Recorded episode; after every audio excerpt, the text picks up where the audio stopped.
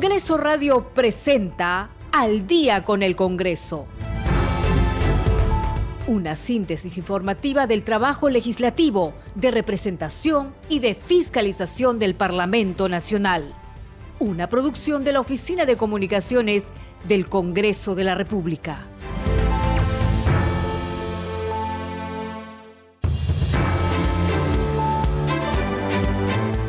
Siete de la noche con un minuto, ¿cómo está? Bienvenidos al programa Al Día con el Congreso. Les saluda Danitza Palomino y estas son las principales noticias del Parlamento Nacional. El presidente del Congreso, José William Zapata, señaló que la población tiene derecho a la protesta, pero que debe hacerlo de manera pacífica. Agregó que esa es la mejor forma de hacer un reclamo al referirse a la anunciada marcha programada para el día de mañana.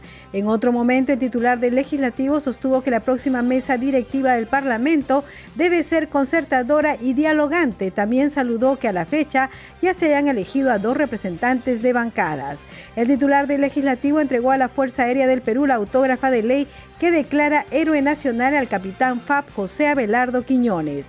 La Comisión de Ética informó que las denuncias de tres parlamentarios en contra del congresista Jorge Flores Ancachi se acumularán a la denuncia previamente realizada por la congresista Mari Carmen Alba. Asimismo, precisan que se ha iniciado un proceso indagatorio contra el referido parlamentario por presunto recorte de sueldo a sus trabajadores. Se ha publicado en las normas legales la ley que declara de interés nacional la creación y registro de la marca Puno. También se ha publicado la ley para prohibir y sancionar la comercialización y contratación de los servicios públicos móviles de telecomunicaciones de forma ambulatoria o en la vía pública sin contar con la verificación biométrica. Siete de la noche con dos minutos, usted está escuchando al día con el Congreso. Bien, ¿cómo está? ¿Cómo le ha ido? ¿Qué tal el día de hoy? Esperamos que bien. Bueno, en el Congreso de la República ha dado conferencia el presidente del Congreso, eh, José William Zapata, se ha referido a tres temas básicamente. El principal y el que ha coincidido con otros congresistas es, solicitar, invocar que la marcha del día de mañana sea pacífica, en buenos términos. También el presidente del Congreso se ha referido a las eh, próximas elecciones eh, de, para elegir a los integrantes de la mesa del Congreso de la República y también eh, ha dicho, saluda por supuesto, que ya se haya conocido la elección de dos miembros de bancadas para representar y formar las listas. Ustedes saben que las bancadas eh, se reúnen, eh, ven si conforman una lista que tengan varios integrantes de las diferentes listas algunos, eh, como por ejemplo el congresista Flavio Cruz ha dicho que espera convocar al centro y al, lado, mm, a lo que es el sector centro izquierda. También hay otros congresistas como el congresista Jorge Montoya que dice que toda la derecha debe formar una lista. En fin, así está el ánimo en el Congreso de la República. Las elecciones son el próximo 26 de julio y las inscripciones de las listas es el 25. Eh, creo que la, hora máxima es 9 de la mañana para que puedan inscribirse las listas para la mesa directiva del Parlamento Nacional. Otro tema que ha tocado el presidente del Congreso de la República ha sido el referido al congresista Jorge Flores Ancachi. Nosotros aquí en esta edición vamos a dar cuenta de todo ello, pero vamos a iniciar con lo que dijo sobre eh, la ah, marcha de mañana. Él ha señalado que la población tiene derecho a la protesta, pero que debe hacerlo de manera pacífica. Agregó que esa es la mejor forma de hacer un reclamo eso es lo que corresponde. Fue al referirse a la marcha programada para mañana. Vamos a escucharlo y verlo. En relación a, a esa marcha que hay el día de mañana, yo pienso que es una marcha, no es ninguna toma de Lima.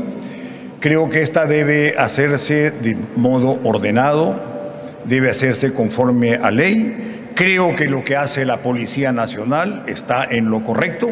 Siempre es bueno tener márgenes de seguridad elevados, siempre es bueno apreciar, ¿no? que la amenaza que pudiera estar dentro, dentro de las marchas, porque evidentemente pueden haber o van a haber algunos que van a generar el desorden, debe ser tratada como tal, o sea, debe no, no minimizarse. En ese sentido hay que tomar todas las medidas que le vaya a evitar problemas a la ciudadanía. No es conveniente, obviamente, que dejen de trabajar, que nos perjudiquemos al interior y que tengamos una mala imagen. Creo que bastante va a tener que ver con las declaraciones que he visto en los medios, donde dirigentes de, de algunos grupos están promoviendo de que se haga esto en forma ordenada. Y así debe ser.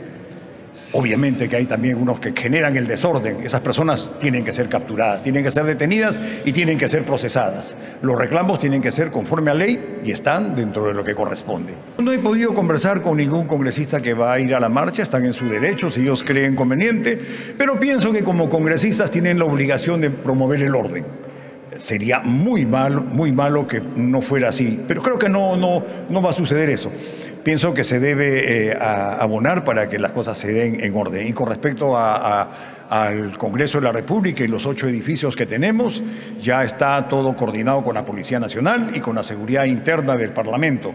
Todos ellos ya desde hace unos días atrás están revisando los asuntos que tienen que ver con la seguridad de, los edificios y en particular de este, que es un monumento histórico. estamos preparados para eventos que tengan que ver con incendios y también para proteger la Plaza Bolívar. ¿no? abrir sus puertas con total normalidad mañana al Congreso?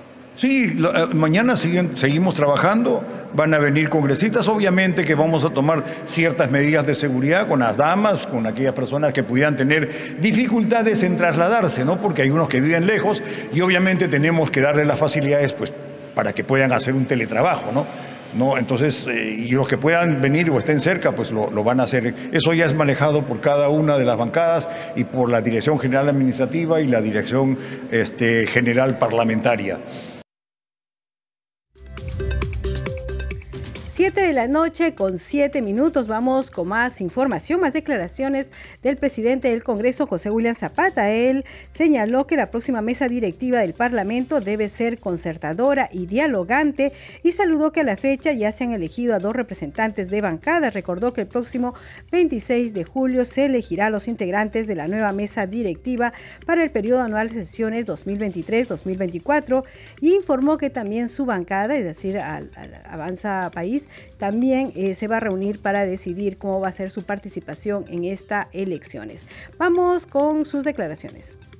En relación a, a lo que pudiera darse con la futura mesa directiva, pues esta semana yo creo que van a seguir las coordinaciones y van a ser mucho más este, intensas. El día de hoy tenemos una reunión en, mi bancada, Avanza País, y vamos a también comenzar a ver el, asunto más detenidamente porque sí lo hemos ido conversando y creo que en los últimos días vamos a tener las cosas más claras. Presidente, ¿teme que pueda recaer la, presidencia o la mesa directiva en, vinculados a las bancadas de izquierda y en todo caso cómo quedarían las eh, comisiones principales, vale decir eh, su misión, la subcomisión de acusaciones constitucionales, en caso de que caiga eh, en una bancada de izquierda, o en, todo caso en, investigados como Acción Popular.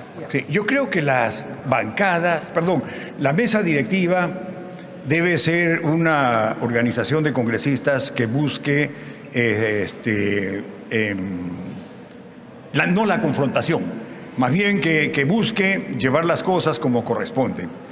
Eh, que haya este, comunicación, eh, que funcione correctamente y creo también que vamos a tener que conversar entre bancadas, vamos a tener que definir cómo se van a hacer las, cómo va a ser la organización. Es, posible que dentro de las de esta de este hecho puede, puede estar también una bancada de izquierda o de centro, ¿no? Obviamente yo soy un congresista de derecha, me gustaría y tengo la esperanza de que continúen las cosas de esa forma. Eh, y esta semana pues vamos a, trabajar al respecto. Eh, presidente, ¿cómo está? Estamos en directo para RPP, muy buenos días. Usted ha dicho que eh, desea obviamente que gane un representante de la derecha, pero su bancada, Avanza País, no tendría inconveniente en, diríamos, integrar una mesa directiva con un representante de la izquierda. Hay varios de derecha que han dicho que si gana alguien de izquierda, la gobernabilidad estaría en cuestión estaría en riesgo. Y permítame otra pregunta, con miras a lo que va a ocurrir mañana, ¿usted considera que las medidas que ha tomado la Policía Nacional eh, con relación al resguardo, al orden público, son eh, correctas o son excesivas, como han calificado quienes están obviamente a favor de esta marcha? Yo creo que una mesa directiva debe ser concertadora, como dije antes, y dialogante. En ese sentido es que se deben llegar a los acuerdos. Creo que no está descartada ninguna posibilidad. En mi bancada vamos a, conversar del, tema dentro ya de, unos minutos, tenemos una reunión. Y en, relación a, las comisiones, eso es parte de lo que se vaya a dar ahora que hacemos, este, presentamos las, las mesas. Y yo creo que para la quincena de agosto ya deben estar definidas las nuevas este, mesas directivas de cada una de las bancadas. Y yo creo que las candidaturas ya se van presentando, ya tenemos a dos candidatos, el señor Valdemar Cerrón y también este, el señor, el congresista Aragón.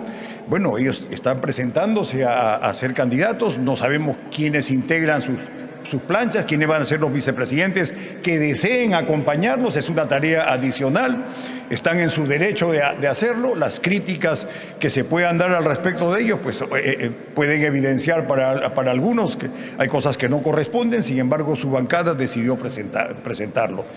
Estamos en eso y es un proceso democrático donde se tendrá que evaluar absolutamente todo, todo lo bueno, lo malo o lo regular que tenga cada uno de los candidatos y cada una de, las, de, las, de los integrantes de la, de la mesa. Al final pienso que debemos tener una mesa concertadora, una mesa que siga llevando las cosas en orden y que no genere el conflicto, los problemas que tuvimos al inicio. ¿no? Ustedes lo vieron cómo estaba, cómo estaba, cómo era el Congreso, pero Creo también que esta mesa directiva hizo una tarea como corresponde porque supo manejar el problema interno y poder llevarlo este, en orden y no se precipitara.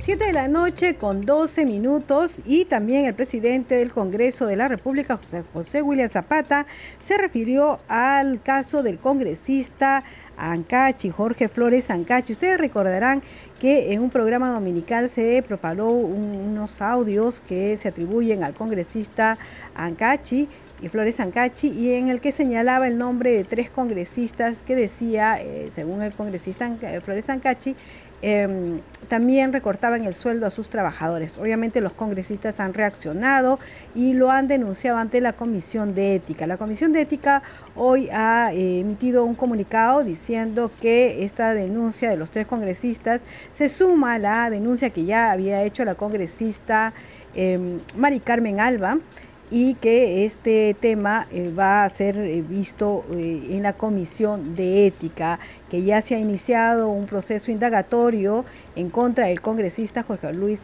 Flores Sancachi por presunto recorte de sueldo a sus trabajadores. Bueno, el presidente de la República, el presidente del Congreso de la República se ha pronunciado hoy en conferencia de prensa y ha dicho que le parece que estas acusaciones son muy graves y también ha dicho que la Comisión de Ética va a ver este caso en sesión extraordinaria. Vamos a escucharlo. Yo creo que, que este, mm, la acusación que se le hace al congresista Flores Ancachi eh, por parte de sus trabajadores es, este, es grave. ¿no? Entonces, el haberse comprometido con la información que dio el día domingo sobre tres congresistas y antes sobre la congresista Alba, es, es sumamente delicado, porque obviamente tiene que probarlo. Y si no lo prueba, cosa que yo creo que no va a ser, pero porque conozco a los congresistas, es este, evidente que tiene un, problema de difamación delicado. ¿no? En relación a, la, a, la, a la acción que vaya a tomar la Comisión de Ética, sé, tengo entendido porque lo conversé también con la, con la congresista, presidenta de la comisión, ella tenía una sesión extraordinaria, en esa sesión extraordinaria ella puede iniciar el proceso. Es obvio que en una semana más, o creo que un poco más de tiempo, se van a elegir las nuevas comisiones. Ya la comisión de, ética, que es elegida por dos años, va a tener que ser renovada, probablemente sea renovada. Yo creo que después de dos años podríamos eso va a depender de los congresistas y de las bancadas, podría tener una gran renovación ¿no? considerable y, con el deseo de que pueda funcionar como corresponde, ¿no? O sea, sancionando a quienes deban sancionar, porque eso es, es bueno para el, para el Congreso de, la República y evidencia también este, un mensaje a la, a la población. 7 de la noche con 15 minutos. Vamos con más información aquí en Al día con el Congreso. Y la presidenta de la Comisión Especial Hambre Cero, Hilda Portero, informó ante sus integrantes las actividades que se realizó durante el periodo legislativo 2022-2023. En su exposición dijo que se ha logrado que los ciudadanos expresen, opinen y denuncien cambios e interactúen con las autoridades. Vamos a escucharla. La Comisión Multipartidaria de Monitoreo Fiscalización y Control del Programa Hambre Cero ha presentado tres proyectos de ley en materia que le corresponde y ha desarrollado la función legislativa, participando en las etapas del proceso legislativo. La Comisión Especial, a través de las audiencias públicas, las invitaciones a la lideresa de los comedores populares, ollas comunes y vasos de leche, a las sesiones de la Comisión, las reuniones de trabajo y las visitas inopinadas han permitido a la ciudadanía que se expresen y opinen, denuncien, fiscalicen, propongan cambios e interactúen con las autoridades y funcionarios públicos.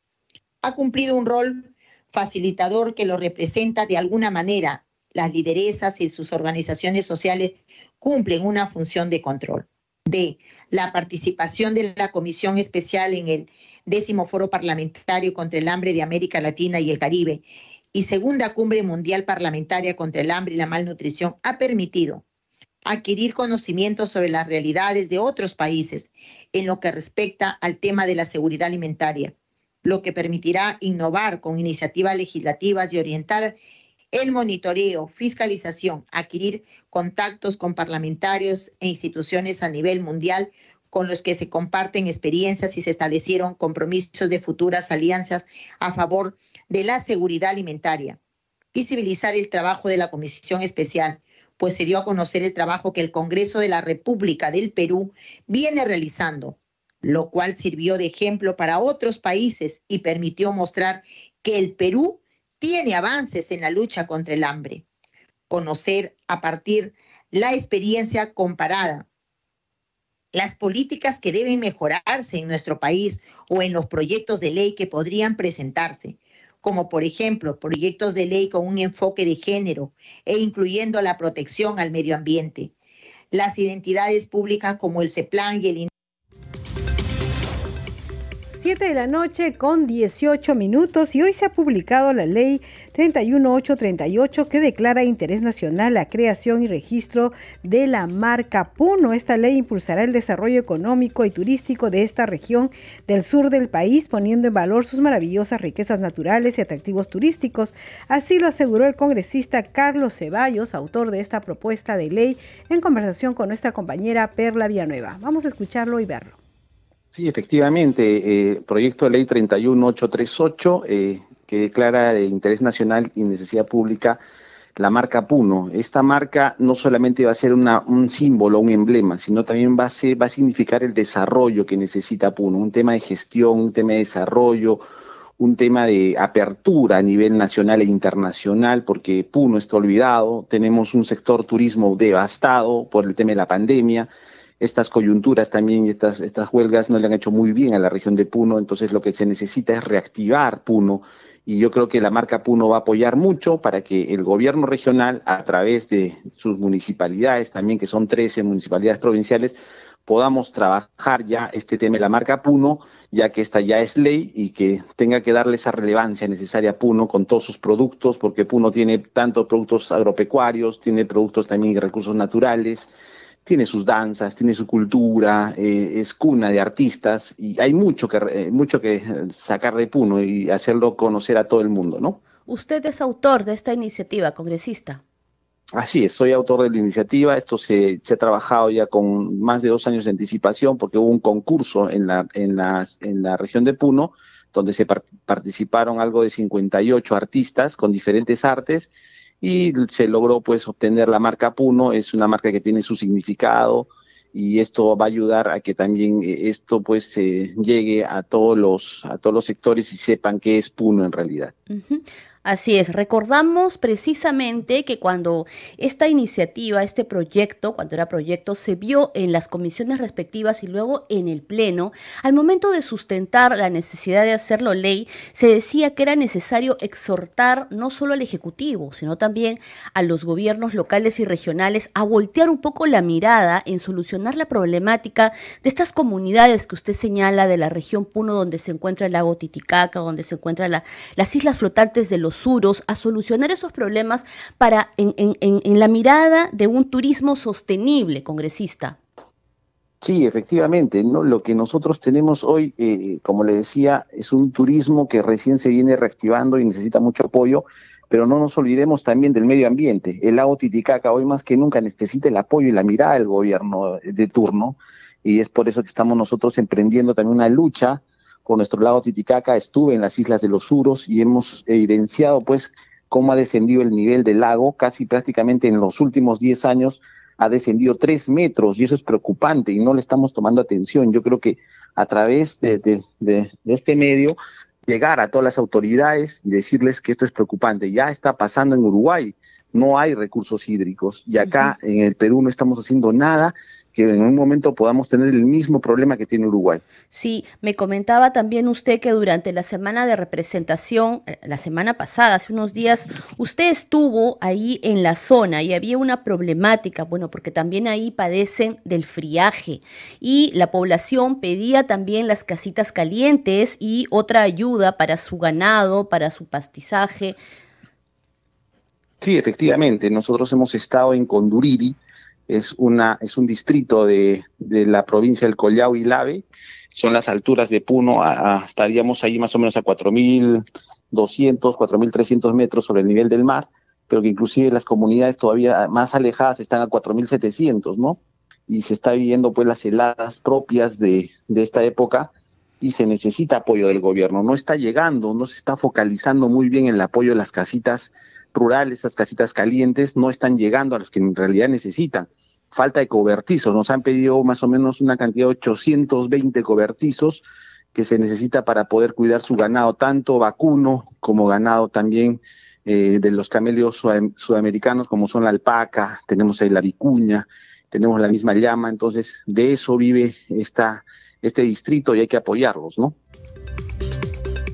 7 de la noche con 23 minutos y usted ya sabe que viene la Feria del Libro y el Fondo Editorial del Congreso de la República participa siempre con un stand especial. Bueno, hay que decir que una de sus publicaciones se presentará el martes el martes 25. Vamos con la nota, una mirada al papel que jugó la economía en el proceso emancipador del Perú es lo que nos ofrece el jurista y expresidente del Congreso, Antero Flores Arauz Esparza, en su reciente libro Estudios sobre las causas económicas de la emancipación peruana, publicación que será presentada el próximo martes 25 de julio a las 6 de la tarde en el auditorio José María Arguedas de la Feria Internacional del Libro de Lima 2023. La publicación, editada por el Fondo Editorial del Congreso del Perú es un trabajo realizado por el autor cuando cursaba el segundo año de letras en la Pontificia Universidad Católica del Perú y que decir de su prologuista Mauricio Novoa aporta mucho en la comprensión del contexto en el cual se escribió.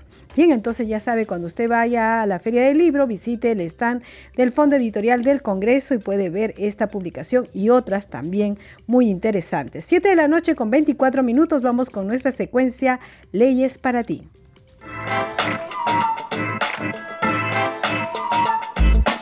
Promover la reactivación del turismo es aumentar su competitividad para una mejor calidad del servicio. Inscríbete ya en el Directorio Nacional de Prestadores de Servicios Turísticos Calificados para poder acceder a esta ley.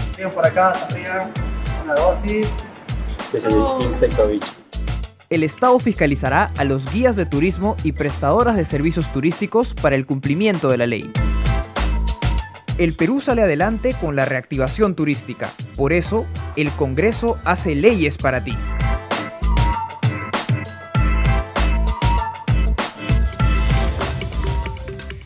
La noche con 24 minutos, ya faltando pocos días para las fiestas patrias, nosotros transmitimos los saludos de los congresistas, esta vez del congresista Héctor Valer.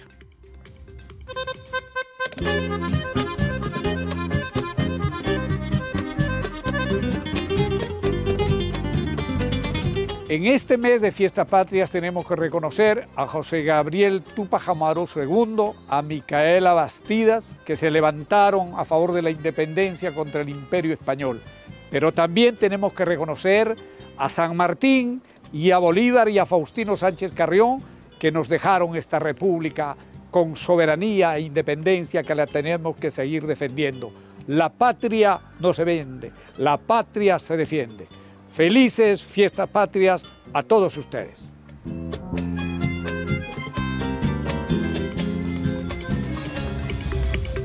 Siete de la noche con 25 minutos hacemos una pausa y regresamos con más información aquí en Al día con el Congreso.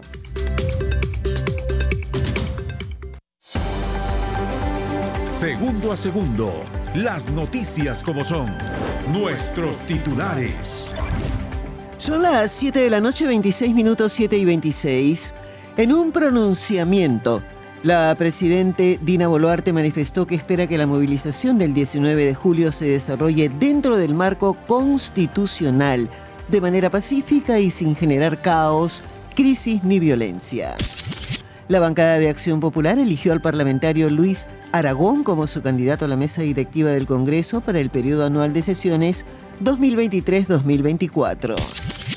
Más de 500 policías brindarán seguridad y resguardarán el orden público ante cualquier incidente que se produzca en Piura durante la anunciada marcha convocada para este 19 de julio. El Ministerio de Transportes y Comunicaciones actualizó los valores referenciales para garantizar la formalidad en el servicio de transporte de carga en nuestro país.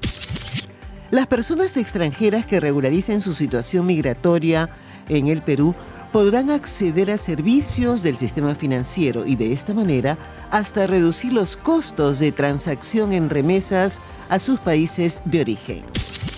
Hasta aquí las noticias en Radio Nacional. 7 de la noche, 27 minutos, 7 y 27. Luego seguimos con Danitza Palomino y Al día con el Congreso.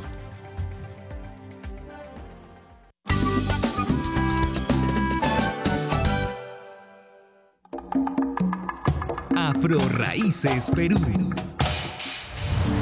La historiadora Maribela Relucea detalla en su libro Lima Afroperuana que hay pocos estudios sobre la posesclavitud. Algunos sostienen que los afroperuanos fueron desapareciendo producto del mestizaje. Otros que tal vez tuvieron que camuflarse para alcanzar condiciones de vida aceptables siguiendo las reglas de la sociedad republicana. Por otro lado, Jesús Cosamalón estudió tres cuarteles del censo de 1860 realizado en Lima, demostrando que algunos afros ascendieron socialmente tras aprender a leer y escribir o lograron tener una propiedad u oficio con prestigio. Asimismo, señala que el 35% de afrolimeños sabía leer y escribir, por tanto podía votar el 66% de los trabajadores domésticos y de servicios menores era analfabeto y el 92% fue identificado como negro y sambo. Algunos oficios estaban plenamente racializados, de allí que aquellos que trabajaban en ellos eran automáticamente percibidos como más oscuros. En otras palabras, ser aguador, vendedor, cocinera, ama de leche y lavandera equivalía a ennegrecerse. Hoy en día es preciso erradicar los estereotipos raciales y recordar siempre que la identidad étnica no tiene que determinar tu trabajo, profesión u oficio. Afro Raíces Perú. Radio Nacional. Radio Nacional. Si eres de los que se levantan antes que el sol despierte, tenemos el desayuno perfecto para tus mañanas. Amaneceres del Perú. Una buena taza de información agraria para estar al día. Endulzada con lo mejor de la música andina. Amaneceres del Perú. Lunes a viernes, bien temprano, a las 4 de la mañana por Radio Nacional.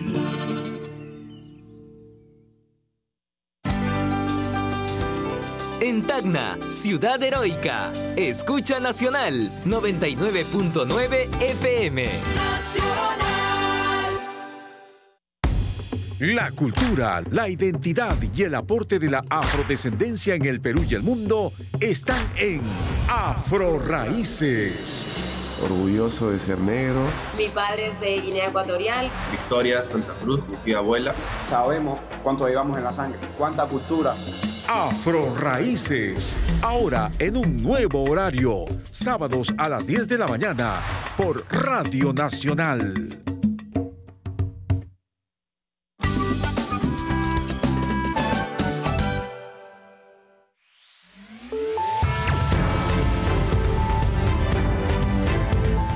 Continuamos en Al día con el Congreso.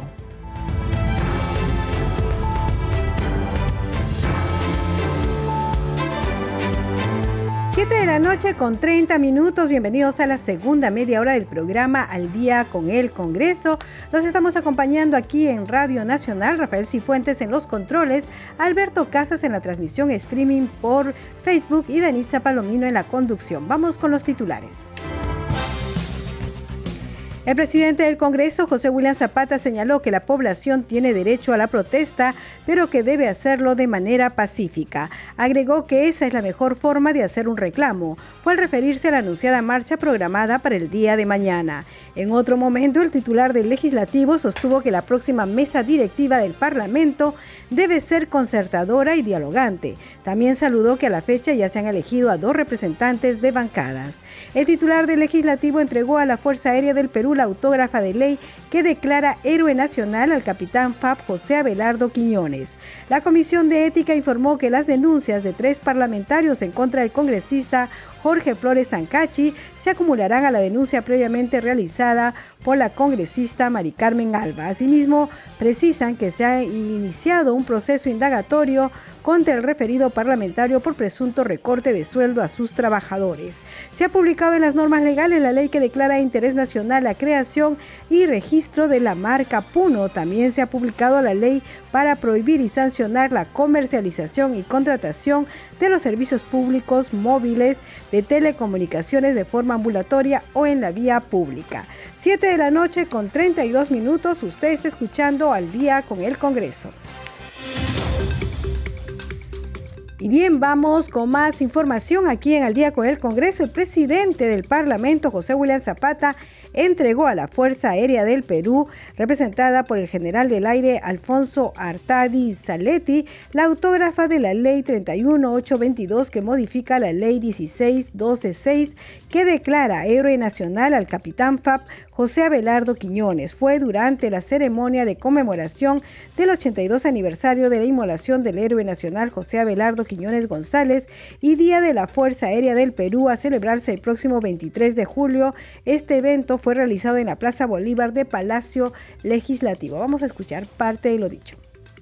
José Abelardo Quiñones representa un referente dentro de la defensa de nuestra patria. Es el héroe máximo de nuestra Fuerza Aérea del Perú. Tenía apenas 27 años cuando ofrendó su vida al estrellar su avión para destruir material enemigo durante el conflicto con el Ecuador en 1941. Era un experto en paracaídas y pudo saltar cuando su avión fue alcanzado por el fuego enemigo, pero prefirió entregar su vida en defensa de la patria en la misma línea que lo hiciera el coronel Francisco Bolognesi, el almirante Grau y el capitán Alipio, Alipio Ponce Vázquez. La Fuerza Aérea es una institución valiosa, es sumamente valiosa para el Perú y es de carácter estratégico, por su naturaleza, el alcance y su efectividad en la defensa nacional ante una amenaza de carácter externo y externo. Es una organización que requiere la atención del gobierno y requiere la atención del Estado por la naturaleza del armamento que posee, por la naturaleza de la capacitación de los pilotos, todos muy costosos y como dije hace un momento, por ese valor estratégico que tiene. Entonces es, un, es una responsabilidad el mantenerla operativa y es una necesidad. ¿no? Contar con una fuerza aérea que pueda estar disponible para defender a la patria en el frente externo y en el interno. La Fuerza Aérea del Perú emplea el poder aeroespacial para satisfacer las demandas del Estado. También participa en el control de riesgos de desastres, apoyo al desarrollo socioeconómico, participa en el control interno y en la política exterior. Todo ello con el fin de garantizar la soberanía e integridad de la independencia nacional. Por lo tanto, preservar las capacidades de la Fuerza Aérea del Perú es responsabilidad de los gobiernos y del Estado, así como la toma de conciencia de la ciudadanía al respecto de ello.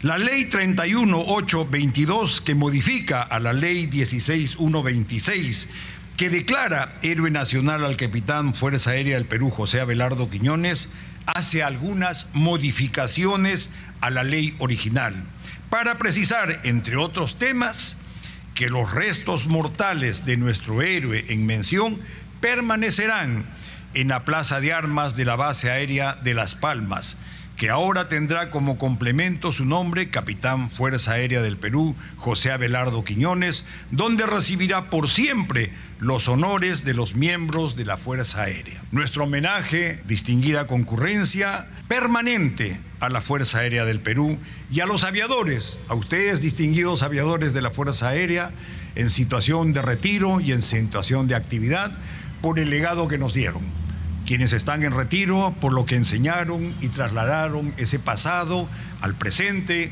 que lo tuvieron y al que ahora llevan los oficiales que están en actividad. Tarea sumamente valiosa, muy importante y sobre todo de mucha iniciativa para poder salir adelante con las limitaciones que tenemos. Tarea valiosa de la Fuerza Aérea del Perú, tarea que requiere ese compromiso que tienen ustedes, señores oficiales, para seguir manteniendo a la Fuerza Aérea en ese sitial que tiene y que un tiempo antes fue más evidente, ¿no? Los pilotos de la Fuerza Aérea del Perú, yo lo recuerdo muchísimo, eran personas, eran militares que tenían un valor superior a los de la región, por su capacidad, por sus competencias, por el material que teníamos. Eso, distinguidos oficiales, es algo que debe creo yo, llevar en el alma y nunca debe perderse. Y seguir luchando para conseguir todo ello que va en beneficio al final de la nación entera. Nuestro homenaje permanente a la Fuerza Aérea y a los aviadores que lucharon en la defensa de la patria. Ellos representan el ejemplo que enaltece a su situación, a nuestras fuerzas aéreas y a nuestro país entero. Gloria eterna a Quiñones y a nuestros héroes aviadores. Muchas gracias. 7 de la noche con 38 minutos, usted está escuchando al día con el Congreso y esta mañana ya en otras noticias se aprobó que la Comisión Alianza del Pacífico viaje a México para participar de la sesión de seguimiento a la mencionada alianza. Vamos con el informe. Por unanimidad, la Comisión Especial Alianza del Pacífico aprobó su participación en la sesión de la Comisión Interparlamentaria de Seguimiento de la Alianza del Pacífico a llevarse a cabo los días 3 y 4 de agosto en la Ciudad de México. Dicha sesión beneficiará al país para conocer los aspectos en relación a temas institucionales de los países que son miembros de esta alianza. En consecuencia, colegas, se aprueba por unanimidad la participación en la 16 sesión de la Comisión Interparlamentaria del Seguimiento de Alianza del Pacífico, CISAP, a llevarse a cabo los días 3 y 4 de agosto del año 2023 en la Ciudad de México. Por otro lado, durante la sesión se trató temas como la cooperación internacional en el marco de la Alianza del Pacífico, el estado situacional del Fondo de Cooperación Internacional, los proyectos que vienen realizando con el Fondo de Cooperación Internacional y las estrategias para posicionar la cooperación internacional en los países miembros y estados observadores de la Alianza para el Pacífico. 7 de la noche con 39 minutos y vamos a dar cuenta de lo que ya se viene conversando en el Congreso de la República de posibles alianzas para formar listas con miras a postular o a candidatear para la mesa directiva. Justamente el congresista Flavio Cruz de Perú Libre dice que se pretende conformar una alianza centro-izquierda y que el 21 su bancada va a definir. Vamos a escucharlo. Sí, a diferencia de los años pasados, eh, tenemos una mayor expectativa, eh, mayor, digamos, decisión mucho más firme Estamos convencidos de la necesidad de que queremos ser parte de la mesa directiva, ser parte del gobierno del Congreso de la República. El hecho de no haber estado en la mesa estos dos años tampoco nos exime de la responsabilidad de cómo el Congreso se está desempeñando ante el país y quisiéramos como tarea principal cooperar en recuperar el prestigio del Congreso de la República como tal. Y en esa razón hemos uh, elegido con anticipación como bancada nuestro candidato, el congresista Waldemar Cerrón, quien ha sido también ratificado luego de una Asamblea Nacional del partido. Y bueno, estamos en plenas conversaciones con las demás eh, bancadas. Eh, queremos uh, materializar una alianza centro-izquierda. Y bueno, y en nuestro caso particular, el día 21, precisamente, vamos a definir todos los pormenores, los detalles de esta participación en las elecciones de la próxima semana.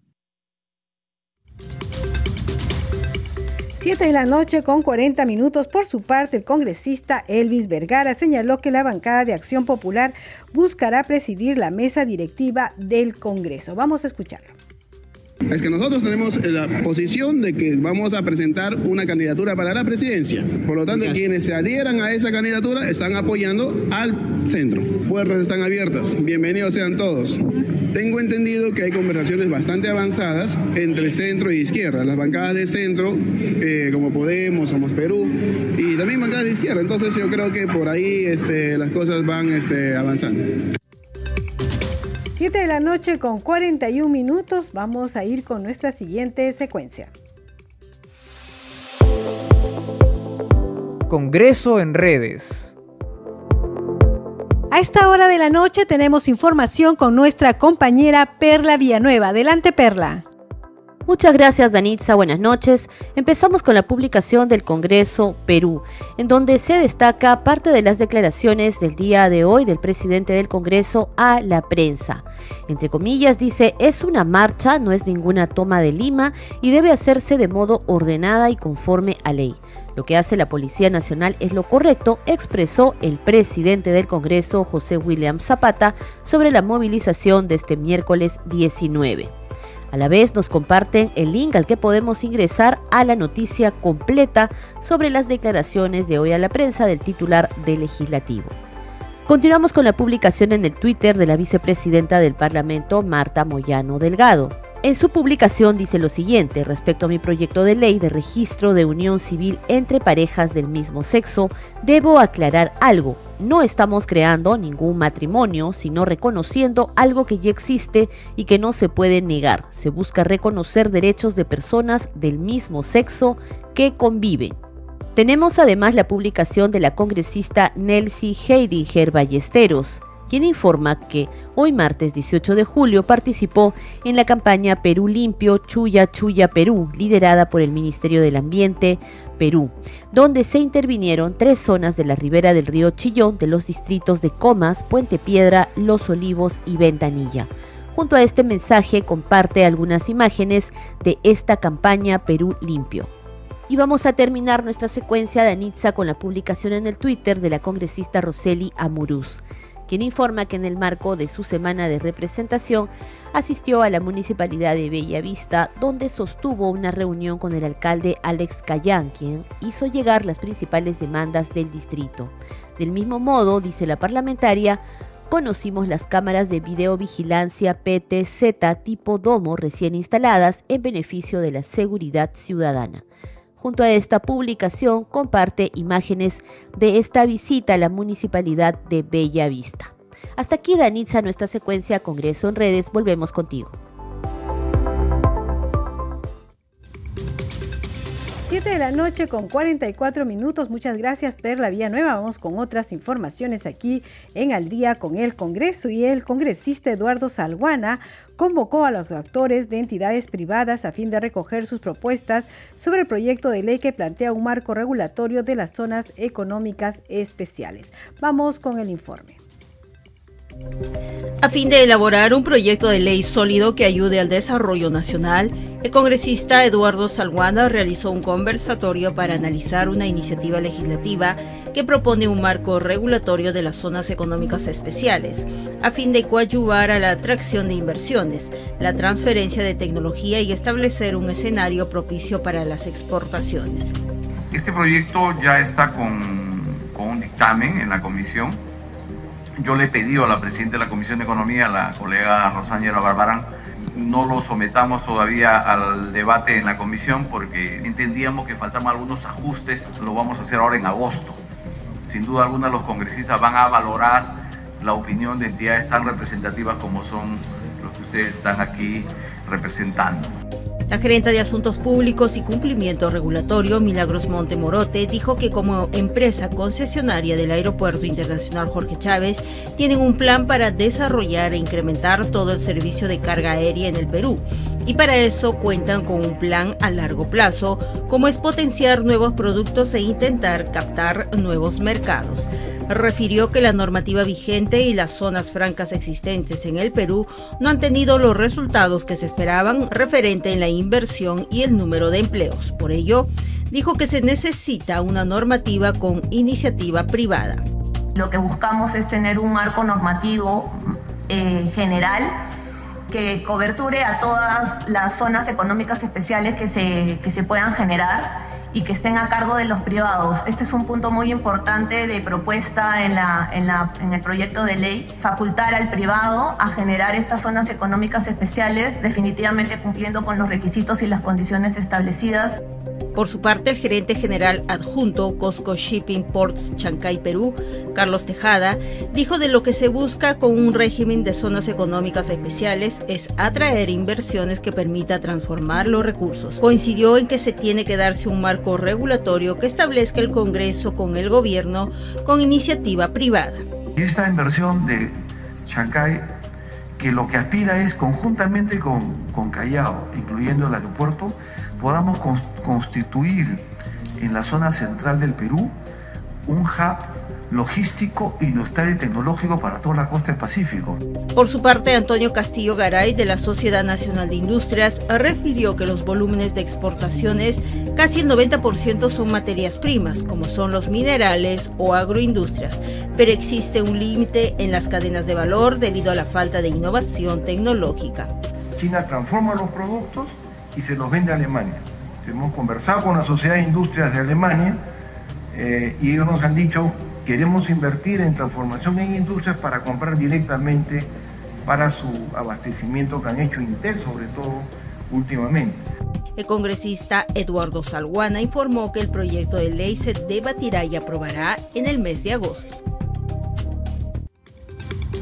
la noche con 47 minutos y para hoy se había citado en la Comisión de Trabajo al ministro del sector Fernando Varela para que explique el nombramiento de Rosa Gutiérrez en salud. El ministro no asistió, vamos con el informe. De lamentable calificó la congresista Sigri Bazán la ausencia del ministro Fernando Valera, quien fue citado por la Comisión de Trabajo del Congreso para que explique la designación de Rosa Gutiérrez en la presidencia ejecutiva de E-Salud, un mes después de que la médica desistiera ante el desborde de la epidemia del dengue. Sí, estaba convocado el día de hoy a una sesión extraordinaria de la Comisión de Trabajo el ministro de Trabajo Varela y lamentamos que hasta hace media hora antes de la convocatoria de esta comisión el ministro había confirmado y que hoy no esté presente. Cabe destacar que la citación se basa en el marco del principio democrático de cooperación funcional y considerando que la ex ministra fue cuestionada y renunció a la cartera de salud a mediados de junio, el mismo día que acudió al Pleno del Congreso ante una convocatoria de urgencia. La única justificación que hemos recibido es un oficio eh, por vía de mesa de partes virtual, digital, eh, diciendo media hora antes que él no iba a venir por las actividades programadas mañana a desarrollarse en Lima. No entendemos qué actividades se desarrollan mañana en las que el ministro tenga que atender el día de hoy, sobre todo si hemos tenido una situación la semana pasada y sobre todo si uno de los cuestionamientos más fuertes con respecto a su mandato como ministro de Trabajo es la designación de una nueva presidenta ejecutiva de salud, que fue la ex ministra de Trabajo, es decir, su antecesora, y que hoy está muy cuestionada. Finalmente, la congresista Sigri Bazán indicó que espera que el ministro responda al Congreso de la República y a toda la nación, debido a sus cuestionamientos sobre su gestión y sobre todo considerando que hasta los gremios de trabajadores esperan la pronta remoción del cargo de la presidenta designada. 7 de la noche con 50 minutos vamos a conocer las actividades programadas para mañana en el Congreso de la República con nuestro compañero Josman Valverde. Adelante, Josman.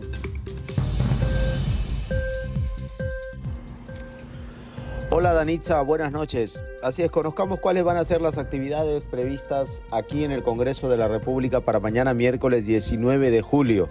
Hay dos actividades que ya figuran en la agenda publicada y compartida en el portal institucional y se inicia una de ellas a las 8 y 30 de la mañana.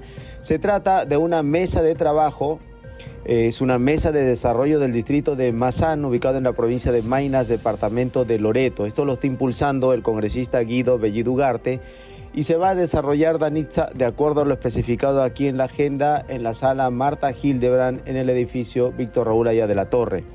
Posteriormente, a las 11 de la mañana, la Comisión Agraria está anunciando el inicio de una sesión extraordinaria de este grupo, básicamente para presentar el informe de gestión de la Comisión Agraria para el periodo anual de sesiones 2022-2023. De acuerdo a la agenda entonces, es este el único punto que figura como orden del día por parte de la Comisión Agraria en esta sesión que se inicia entonces pasada a las 11 de la mañana de este miércoles 19 de julio. Son entonces eh, las dos actividades que se están incluyendo en la agenda para este miércoles. Danitza, recordemos que se trata de un día en el cual eh, se va a eh, tener mucha precaución, mucho cuidado.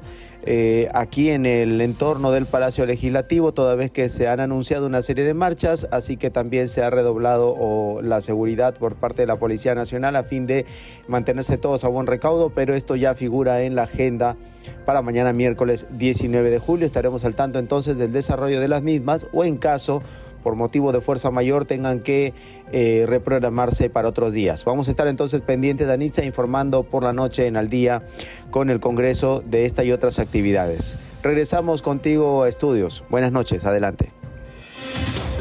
Muchas gracias, Josman Valverde. Y antes de irnos, vamos a ir con un informe sobre la exposición fotográfica impulsada por el Congreso de la República en el frontis de la Municipalidad Distrital de La Monina, que culminó con éxito.